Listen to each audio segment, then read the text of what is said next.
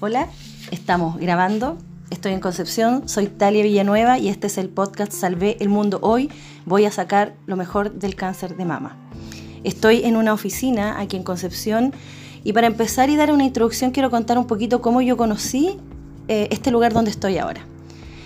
Eh, yo tuve un cáncer de mama y hace el año 2017 fui diagnosticada con un cáncer de mama y en el momento que yo había pasado ya por el tratamiento de la quimioterapia, Luego venía la cirugía de mi mamá, de mi mamá derecha, donde yo tenía un tumor in situ.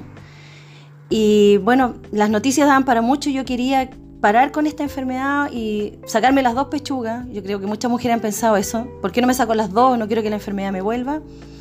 Y el médico me recomendó que hiciera un examen genético, que esa era la única herramienta que validaba la, la extirpación de estas mamas. Entonces llegué hasta Prevegen, esta empresa que nos va a contar ligerito, las dos em, em, mujeres que estoy aquí ahora, de qué se trata.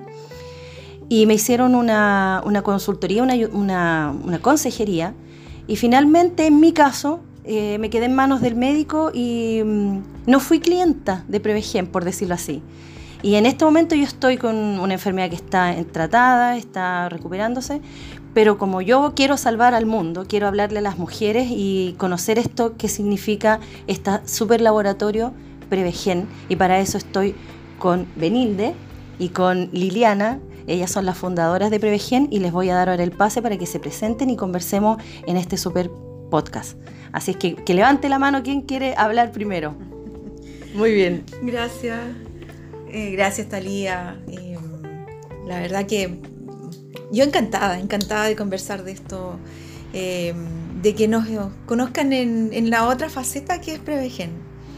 La verdad que detrás de Prevegen, como dices tú, eh, habemos mujeres que somos bioquímicas y que amamos la ciencia. Entonces, ese amor de, sacar algo nuevo, ¿cierto? De encontrar información, de, de a lo mejor solucionar un problema, nuestro enfoque es principalmente en el área de la salud somos bioquímicos que nos gusta la clínica. Dura, bioquímica. Bioquímicas que nos gusta eh, principalmente encontrar por qué alguien se enferma, ¿cierto? Y por qué se da esa patología, qué se alteró en su célula, qué se alteró en lo más íntimo de una célula, que son sus genes.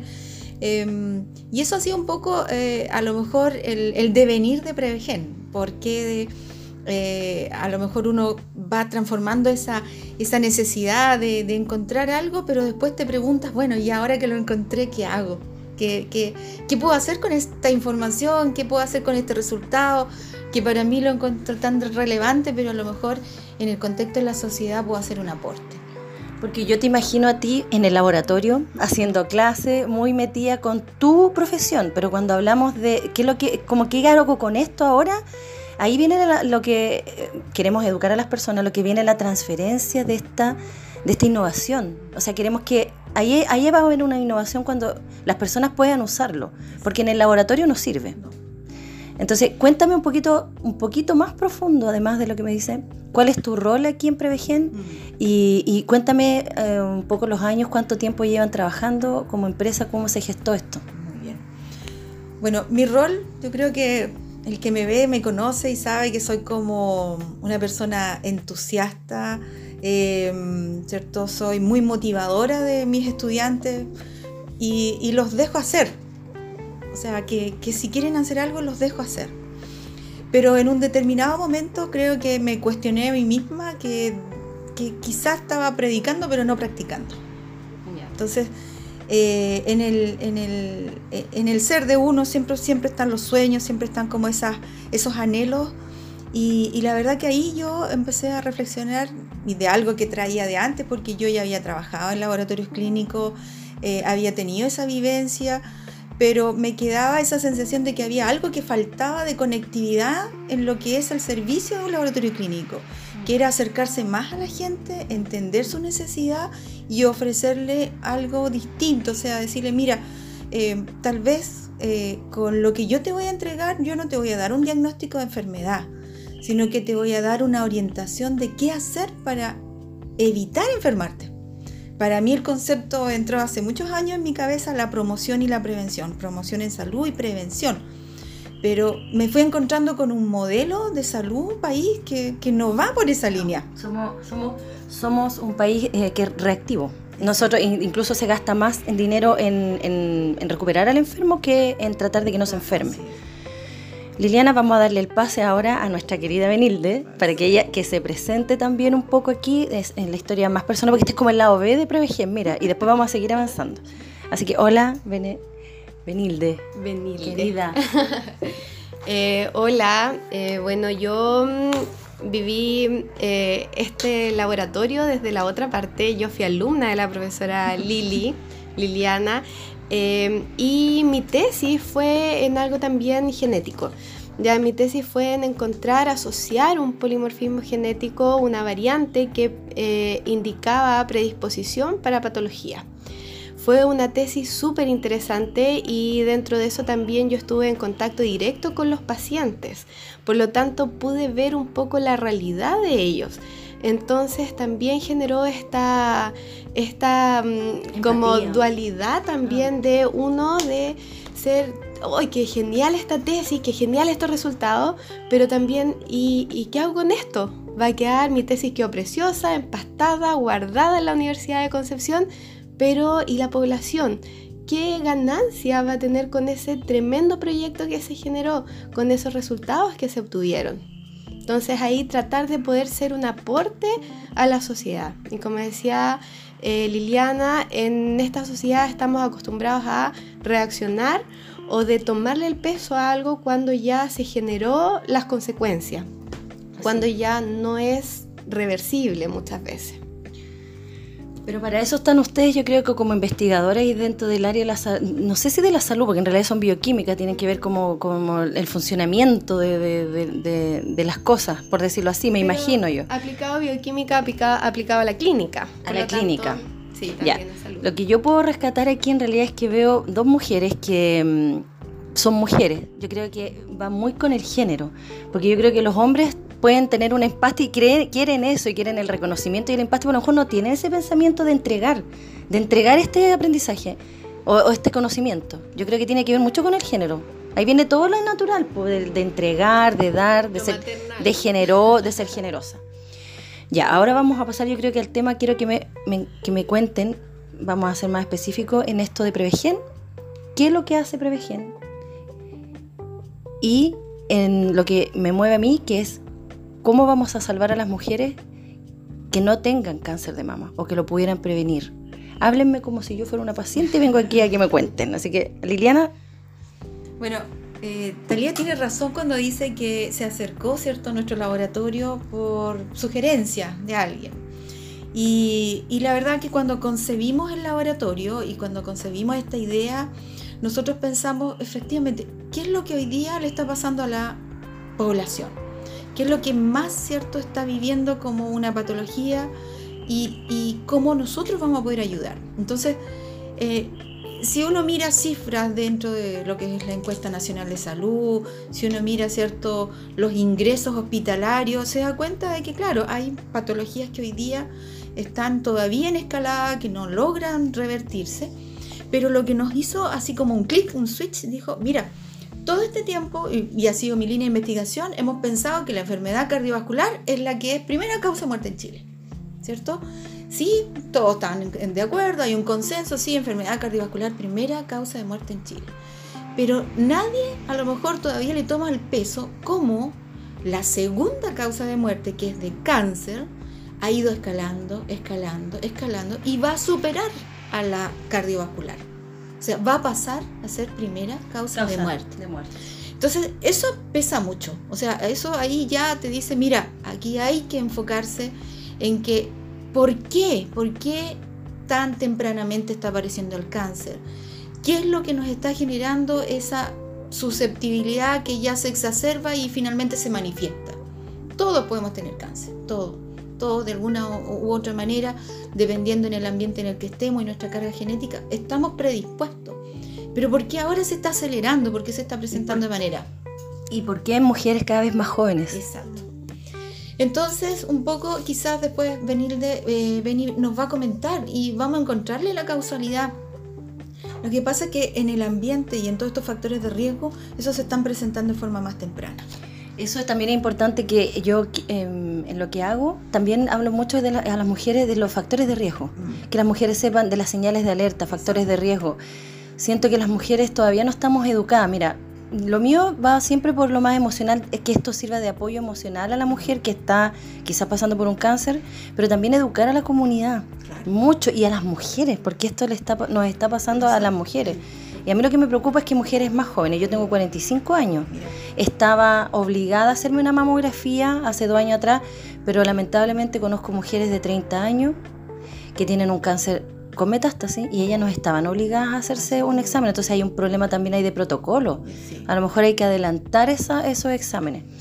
Y hacer conciencia, porque mira, eh, aquí, como dices tú, yo creo que la educación es fundamental.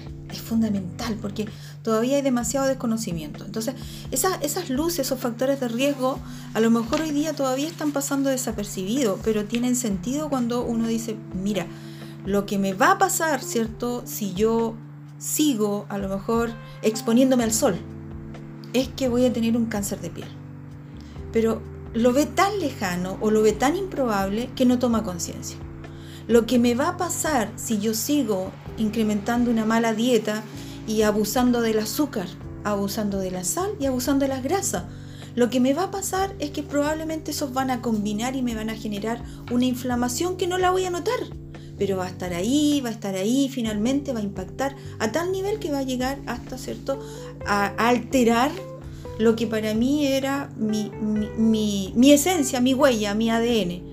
Y cuando ya llega a ese nivel, el factor de riesgo llegó a impactar a ese nivel, la verdad que quiere decir que el resultado va a ser nefasto, o sea, se va a expresar esa enfermedad. Entonces, en la mirada, si miramos por género, efectivamente cuando tú miras el cáncer desde el punto de vista en el género femenino, es el cáncer de mama, el que está en mayor... Es topísimo, estamos topísimos. Y en el caso de los varones es el cáncer de próstata. Y después siguen los otros, cáncer gástrico, ¿cierto? Cáncer de pulmón, etc.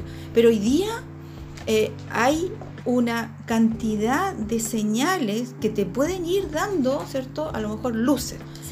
En el ámbito genético, lo primero es que hay que mirar es en la familia. Si ha pasado algo en la familia, en la familia... hablemos, hablemos con la familia. Mira, ahí, ahí también se me, fue un poco, pero eh, eso de la concientización de, la, memoria, eh, bueno, yo creo que lo importante ahí es que las personas se den cuenta de que, de que aunque tú lo que decías es, eh, nefasto, el cáncer de mama hoy en día mata a las mujeres, eh, es uno de los cánceres que se puede tratar, que tiene mejor pronóstico, que cuando es detectado a tiempo, tempranamente, la mujer tiene un 90% de sobrevida. Entonces, si bien el miedo vende, estamos hablando de datos duros, de que el cáncer es una patología que, que eh, va, a ser la primera causa de muerte en los chilenos para el 2020, hoy han pasado cosas buenas. Por ejemplo, existe la ley del cáncer, hay un plan nacional del cáncer, hay una inversión anual para promoción y prevención y educación en la salud. Así que por ahí yo quería reafirmar eso, que por favor la prevención es tan fundamental que te salva la vida, porque te puedes, eh, puedes seguir viviendo. Yo soy una sobreviviente. Quiero que, voy a pasarle el pase a Benilde, que te voy a, voy a leer textual, dice panel cáncer de mama. Número uno, cáncer de muerte en la mujer en Chile, que es la primera causa. Dice mutaciones en los genes BRCA1 y BRCA2 se, asocian con el desarrollo del cáncer de mama. Estos genes producen proteínas supresoras de tumores. Si los genes están mutados, no se producen proteínas funcionales, generando que las células del tejido mamario posean más probabilidades de presentar cáncer. Cada hijo o hija de un portador portadora de la mutación tiene un 50% de probabilidades de heredar la mutación y aumentar su disposición a cáncer de mama. Cáncer de mama. Genes BRCA1 y BRCA2. Eh, usted es la experta.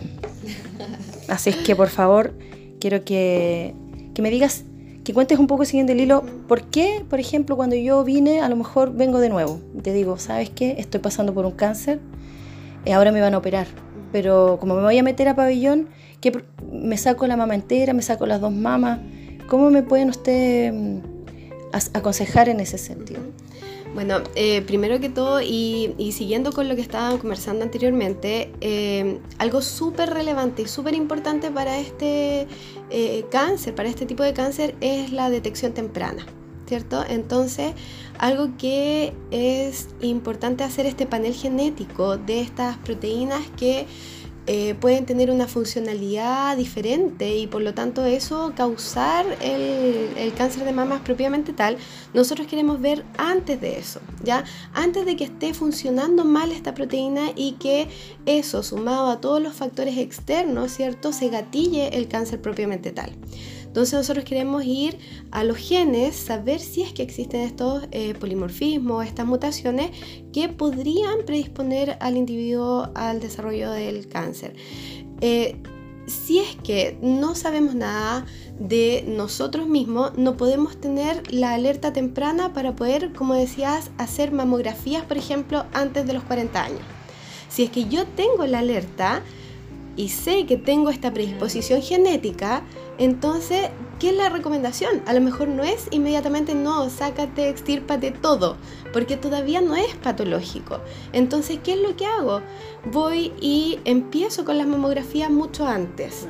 Empiezo a hacer eh, detección o buscar estos signos de alerta desde mucho antes, con otro ojo, otra mirada. Te empiezas a, controlar de otra forma, o te, te haces consciente de tu misma situación. Exactamente. Entonces, Como mujer. Sí, yo he conversado, por ejemplo, con eh, mujeres que tienen eh, familiares que han pasado por un cáncer de mama y dicen que ellas como que igual lo ven lejano, a pesar de que mm. está en la familia. Dicen, no, pero si le pasó a mi mamá, le pasó a mi tía, o sea, no creo que sacan, yo... sacan unas cuentas medias matemáticas y azarosas. claro, entonces no, no creo que a mí también me pase, si como que ya está la prevalencia en mi familia, entonces yo me salvé. Entonces muchas veces el tener este panel genético, el tener esta, esta certeza de que tengo la predisposición, me va a generar un cambio de hábito y me va a generar también un cambio en la visión de la prevención. Eso tiene mucho que ver con empoderar a la mujer. ¿eh? También. Porque en el caso este emblemático de la famosa Angelina Jolie, bueno, yo de aquí tengo que contarles que me fui a un especialista y el especialista me dijo, tú no eres Angelina Jolie.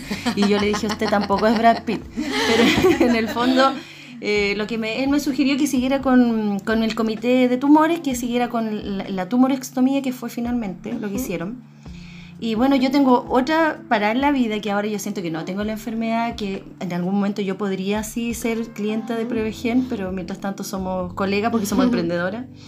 Pero viene este tema de, de que la mujer se haga cargo, aunque es una palabra difícil, porque es como otra carga más, pero lamentablemente ustedes saben, volvemos a lo mismo, el cáncer de mama, el único factor de riesgo, uno de los factores es tener mama, o sea, ser mujer.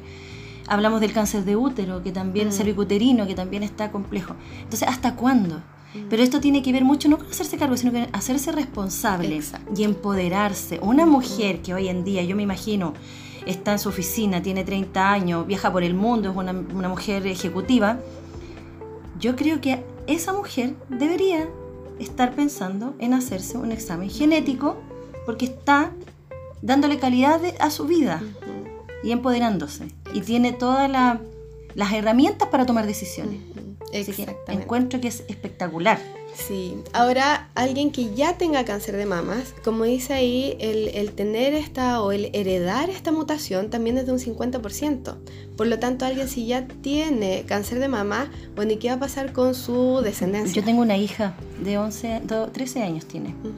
Entonces, ¿qué pasa con tu hija? Ahora tengo que pensar eso. De hecho, cuando me venía para acá, mi marido me dijo, ¿tu hija? Sí, voy a hablar con las chiquillas.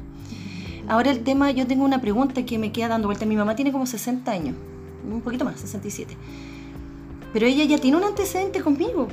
Ella no puede, por ejemplo, eh, ir a hacer, porque ella tiene una recomendación de cada dos años, creo, hacerse la mamografía una vez al año. Si la hija, en este caso la hija tuvo un cáncer, ella como mujer, tiene que poner atención también ¿En la ascendencia también hay un factor ahí? Es que si es hereditario, entonces tú se lo puedes transmitir a tu hija, así como tu mamá te lo pudo haber transmitido a ti. Pero aunque ella nunca presentó la enfermedad. Aún. Aún. Puede ser.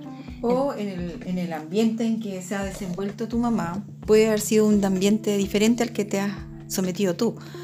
tú sabes que hoy día vivimos en una sociedad muy estresada, demasiado estresada. Eh, y la mujer asumiendo una carga multifactorial, ¿cierto? Preocupada de tantas cosas a la vez, que yo creo que eso va generando un peso distinto a, lo mejor a, alguien que tiene la predisposición, pero que se preocupa de, de sí, tiene una, una, una, vida un poco más relajada o toma la vida de una manera distinta. A veces podemos estar en los mismos ambientes, pero yo me voy a estresar más que otro y, y me suma. Disculpa, qué, qué, bonito lo que dices en ese sentido, porque fíjate que ustedes a ser tan científicas, me las imagino yo desde siempre, ustedes me están hablando de un factor eh, ambiental y relacionado con las emociones también, porque el estrés finalmente es una emoción. Eh, en mi caso, fíjate que yo voy a confesar que el médico me dijo a mí, tú tuviste que haber pasado por una pena muy grande. Entonces, eh, aunque para mí aún es difícil enfrentar eso, pero eh, me gusta mucho y voy a nombrar eh, a una maestra que ella se llama Lola Hoffman, no sé si la, la ubican. Ella era eh, una persona también muy de medicina, era fisióloga, algo así. Era la que veía las células y todo, después pasó a la psiquiatría y ella es una maestra en ancestrología. Y me gusta mucho, yo la descubrí ella por otra tragedia que tuve, una pérdida que tuve. Y, realmente yo me quedé con una frase de ese libro que es que nosotros no solo heredamos el color de pelo, el color de ojos de, nuestra, de nuestros antepasados, sino que esa carga incluso emocional. Y qué bueno lo que dice, bueno, tenemos la oportunidad entonces de, además de, de, de estos estilos de vida saludable, eh, que involucra no solamente lo físico, porque cuando uno dice saludable parece que es andarle al gimnasio, come bien, la alimentación, no, parece que hay algo más. Sí, hay algo, hay sí. algo más. Eh, yo, yo también tengo una, una colega bioquímica que, que ha, yo creo que es, la, es esa ansia de a lo mejor de saber otras cosas o de ampliar tu conocimiento, también ella ha encontrado justamente en, en, el aspecto más emocional, ha encontrado dónde pueden generarse las enfermedades. Entonces, nosotros tenemos que tener amplitud de mente, no podemos tener un, cierre y decir ya todo, lo, todo va a ser explicado por la ciencia, porque eh, yo soy parte de sí, soy parte de, de, un programa de emprendimiento, hago clases de inteligencia emocional, entonces no puedo estar ajena porque es verdad, todas las emociones con las que estamos eh, embebidos quedaron ahí como impregnadas desde nuestra etapa de, de, de, fetal, ¿cierto? Nuestra infancia, y todas esas emociones convergen en cómo hoy día reaccionamos. Entonces, si, si no fuimos preparados para reaccionar al ambiente en el cual estamos hoy día, nos va a superar pero tenemos esperanza, ¿cierto? Sí, por supuesto. Yo quiero que ahora vamos a, a, finalizar, porque esto tiene una pauta. Esto, yo quiero agradecerles por participar en este, en este proyecto, que también quiero poner voz a las mujeres, quiero que les llegue de alguna forma el mensaje de prevención, de que, de que existe la oportunidad de sobrevivir al cáncer, de que puedes hacerte responsable y, buscar las alternativas para prevenir o detectar tempranamente incluso la enfermedad antes de que se manifieste, como en el caso de Prevegen. Así que vamos a hacer el cierre. Quiero que inviten a las mujeres de Concepción, de Chile, del mundo, a que vengan a este laboratorio, porque además van a encontrar ese apoyo, esa, esa asesoría o esa consejería para que puedan resolver todas sus dudas. Quiero que una de las dos despidan y diga dónde las pueden ubicar y vamos a decir después la frase final de Salve el Mundo hoy. Así que, ¿quién? ¿Quién va a decir Prevegen está aquí para atenderlo? El, bueno, eh, hacer hincapié en nuestro nombre Prevegen, Prevención Genética. Eh, nosotros queremos salvar al mundo, ¿sí? queremos eh, hacer, hacer conciencia, educar y queremos darle también una luz de esperanza, que no todo lo patológico eh, es malo, ya que hay también algo que nosotros podemos hacer en contra de esto, que podemos cambiarle la mano al destino. Entonces, para eso es, eh, es sumamente importante el conocimiento, tomar conciencia y saber eh, mi carga genética y entonces qué puedo hacer yo para poder cambiar empoderarse. esto, empoderarse completamente. Así que eh, todos invitados al Laboratorio Clínico Prevegen, nosotros estamos en Chacabuco 556, Concepción, eh, entre Rengo y Caupolicán, eh, bastante central. Estamos siempre cercanos absolutamente a cualquier tipo de conversación que se quiera. No somos un laboratorio clínico eh, que es solo laboratorio clínico, sino que es mucho más cercano. Sí, es un espacio. Lo, lo es un espacio yo, de conversación. Yo lo puedo comprobar. ya. Sí, entonces por lo mismo también aquí bienvenida a todas las mujeres, a lo mejor no solo para hacerse el examen, sino para conversar, para orientar, para tener otra visión, para dar esperanza quizás. Eh, así que todos aquí absolutamente bienvenidos. Qué rico, muchas gracias. Así que nos vamos a despedir con un grito así. Chao, chao, y vamos a decir las tres al mismo tiempo. Salve el mundo hoy. Uno, dos, tres. Salve el mundo hoy.